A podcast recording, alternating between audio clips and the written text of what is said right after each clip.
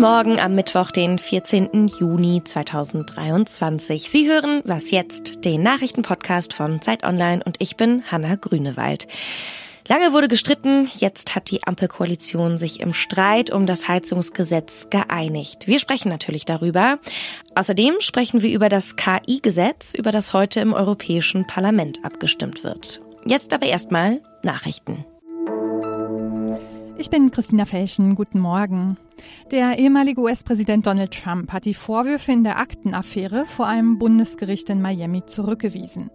Er plädierte in allen 37 Anklagepunkten auf nicht schuldig, wie sein Anwalt mitteilte. Die Sitzung fand hinter verschlossenen Türen statt. Beim Auftritt vor Anhängern bezeichnete Trump die Anklage anschließend als politisch motiviert. Im Falle einer Verurteilung droht ihm eine jahrelange Haftstrafe. Die Anklage hindert Trump aber erst einmal nicht daran, sich als Präsidentschaftskandidat der Republikaner für die Wahl im kommenden Jahr zu bewerben. Bundeswirtschaftsminister Robert Habeck hat sich mit dem Heizkompromiss zufrieden gezeigt. Der Kern des geplanten Gesetzes sei gewahrt, sagte der Vizekanzler. Die FDP und die Opposition sehen das anders. FDP-Generalsekretär Bijan Gierserei sagte, man habe den bestehenden Entwurf um 180 Grad gedreht. Unionsfraktionsvize Jens Spahn empfahl, ein neues Gesetz auszuarbeiten. Der vorliegende Gesetzesentwurf ist im Grunde für die Tonne, sagte er. Der Mieterbund befürchtet durch den Heizungsaustausch höhere Kosten. Die deutsche Umwelthilfe sprach von einem Tiefpunkt für die Klimapolitik der Ampel, vor allem weil Gasheizungen noch bis 2028 eingebaut werden können. Mehr zum Heizkompromiss gleich im Interview. Redaktionsschluss für diesen Podcast ist 5 Uhr. Werbung. Diese Woche in der Zeit? Die Bücher des Frühlings. 16 Seiten blühende Fantasie von gefährlichen Liebschaften, einer Flucht auf dem Mississippi und magische Erzählkunst. Das Literaturspezial zur Buchmesse in Leipzig. Die Zeit, Deutschlands größte Wochenzeitung. Jetzt am Kiosk oder direkt bestellen unter zeit.de/slash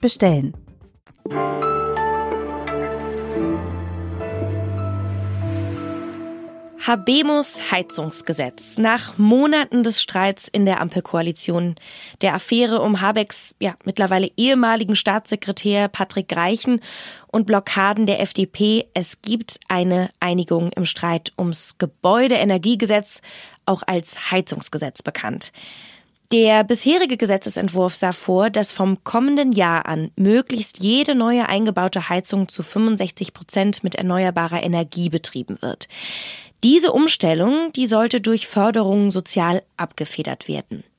Der neue Entwurf soll sich drastisch von dem bisherigen Gesetzesentwurf unterscheiden. Das Heizungsgesetz soll an das geplante Gesetz zur kommunalen Wärmeplanung gekoppelt werden. Das heißt konkret, erst müssen die Kommunen ihre Wärmeplanungen vorlegen, dann erst greifen die Regeln für den Einbau neuer Heizungen.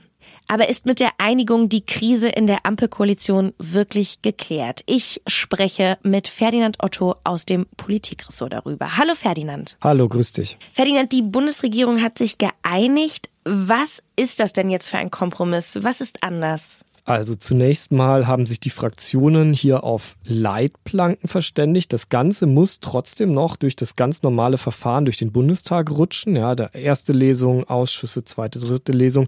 Also so ganz kann man sagen, ist die Kuh noch nicht vom Eis. Aber also der Kern von dieser Einigung, die die Fraktionen heute mit dem Kanzler, dem Wirtschaftsminister und dem Finanzminister erzählt haben, das ist eigentlich eine Fristverlängerung. Die kommunale Wärmeplanung steht ganz oben, die soll bis 2028 fertig sein und bis dahin kann man mehr oder weniger bedenkenlos neue Gasheizungen einbauen. Überall. Neubau, Altbau, Bestand. Und die müssen nur auf Wasserstoff umrüstbar sein. So, das ist äh, das zentrale Einigungsmoment, das ist letztlich das Wichtigste. Und warum konnten sich die Regierungsparteien ausgerechnet jetzt einigen? Also hat Scholz ein Machtwort gesprochen? Also aus den Verhandlungen selber ist nicht viel nach außen gedrungen. Ähm, das ging jetzt schon drei Wochen so. Man wusste überhaupt nicht, wo stehen die, was machen die, was wollen die, wo hakt's noch. Ich glaube, der Ampel ist selber aufgegangen, auch jetzt durch die Bilder vom Wochenende von Erding, dass sie gerade wirklich keine gute Außendarstellung abgibt, dass das verheerend ist, dass das so nicht weitergehen kann, dass es hier wirklich um die Regierungsfähigkeit geht und dass sie wirklich auf eine schwere Regierungskrise zusteuert, wenn sie so weitermacht. Und ich glaube, das ist ist allen Fraktionen aufgegangen und äh, deshalb am Schluss diese Einigung. Die Ampel hat ja, wie du auch gesagt hast, schon ziemlich lange um dieses Gesetz gestritten und gerungen. Ist das größte Problem damit beigelegt oder gibt es noch mehr Streitpunkte? Also das wird sich jetzt im parlamentarischen Verfahren zeigen, aber ich würde mal sagen, so in der Art, wie die drei Fraktionen sich das jeweils als Erfolg verkauft haben heute öffentlich. Jede Fraktion hat für sich gesagt, das sind unsere Punkte, die wir eingebracht haben, das sind die wichtigsten Punkte ähm, da wird das schon klappen. Also die werden jetzt nicht mehr dahinter zurückfallen können. Also die, wie oft äh, wollen sie denn noch Olaf Scholz um Hilfe bitten? So dass das muss jetzt laufen einfach. Wie sind denn die Reaktionen aus den eigenen Reihen? Also gehen die jeweiligen Parteien mit mit diesem neuen Entwurf? Überraschenderweise bislang ja. Das ähm, wird sich vielleicht dann auch noch in der in, im parlamentarischen Verfahren ändern, wenn irgendwie die ähm, jeweiligen Experten in den Anhörungen in den Ausschüssen da vielleicht anderer Meinung sind. Aber ähm, also besonders wichtig wichtig, ja die FDP, die dieses Gesetz ja lange, lange blockiert hat, die ist zufrieden und da selbst solche Leute wie äh, Frank Schäffler, der das Gesetz ja, glaube ich, mit einer Atombombe, wenn ich mich richtig erinnere, verglichen hat, Atombombe für unser Land, ähm, ja, selbst der ist zufrieden und das äh, heißt dann, glaube ich, schon was über die Qualität von diesem Kompromiss, ja. Ich danke dir ganz herzlich für deine Einschätzung, Ferdinand. Ja, gerne.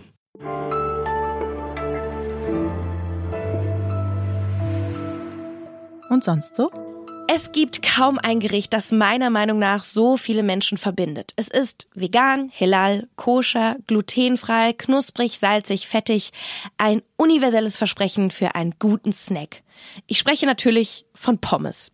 In einem Trierer Imbiss hatten es jetzt Diebe nicht auf die Pommes abgesehen, sondern auf das alte Fett, in dem sie frittiert wurden. Die Diebe hatten sich als Mitarbeitende einer Spezialfirma für Fettentsorgung verkleidet. Dann haben sie so getan, als hätten sie das alte Fett durch das neue ausgetauscht, so wie das normalerweise bei echten Firmen gemacht wird. Und auch deswegen hat der Imbissbesitzer keinen Verdacht geschöpft. Der Überfall in Trier war aber kein Einzelfall. Auf einem Parkplatz bei Speyer wurden 180 leere Tonnen mit Fettresten gefunden. Noch weiß man nicht genau, wer hinter dem Diebstahl steckt, aber altes Fett ist tatsächlich kostbarer als Pommes. Für eine Tonne mit 180 Litern bekommt man etwa 200 Euro.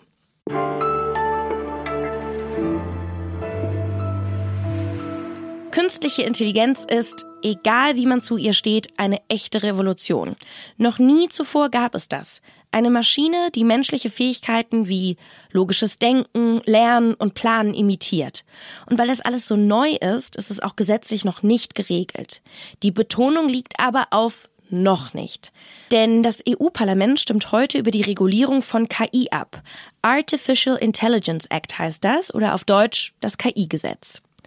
Was das konkret bedeutet, das kann mir jetzt Jakob von Lindern sagen. Er leitet das Digitalressort von Zeit Online. Grüß dich, Jakob. Hallo, Hanna. Jakob, heute wird im EU-Parlament über das KI-Gesetz abgestimmt. Was steht in dem Gesetz? Sehr vieles. Ganz allgemein teilt das Gesetz KI-Anwendungen in Risikoklassen ein.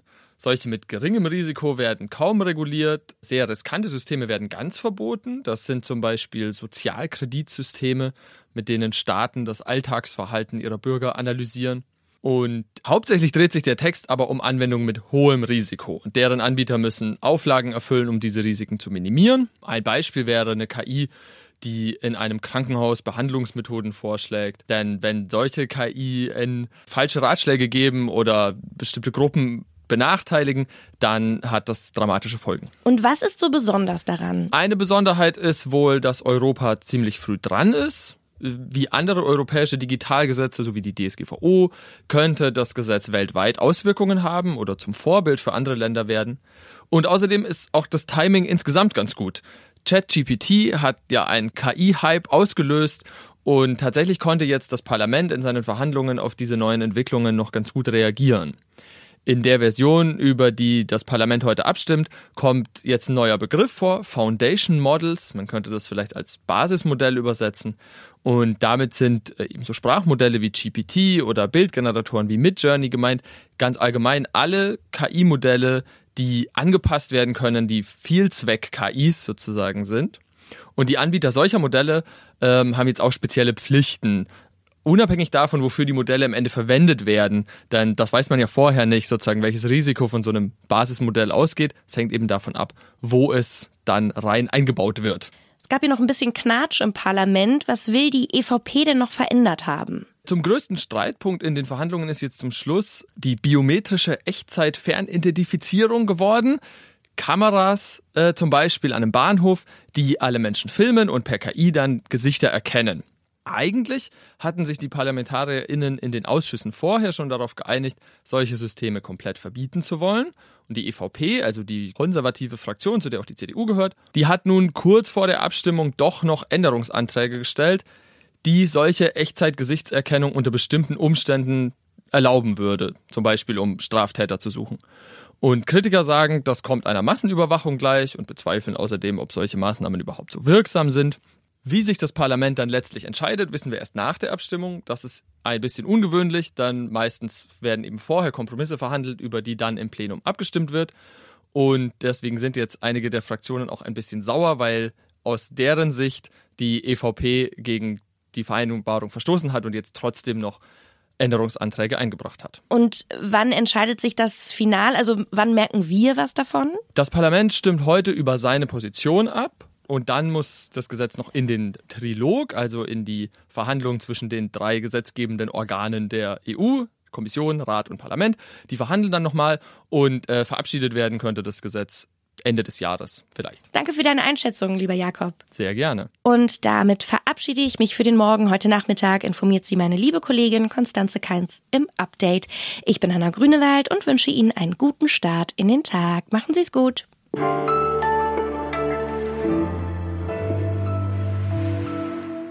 Soll ich dich nochmal fragen oder magst Ach, du? ich, ich würde nicht den ganzen Part nochmal machen.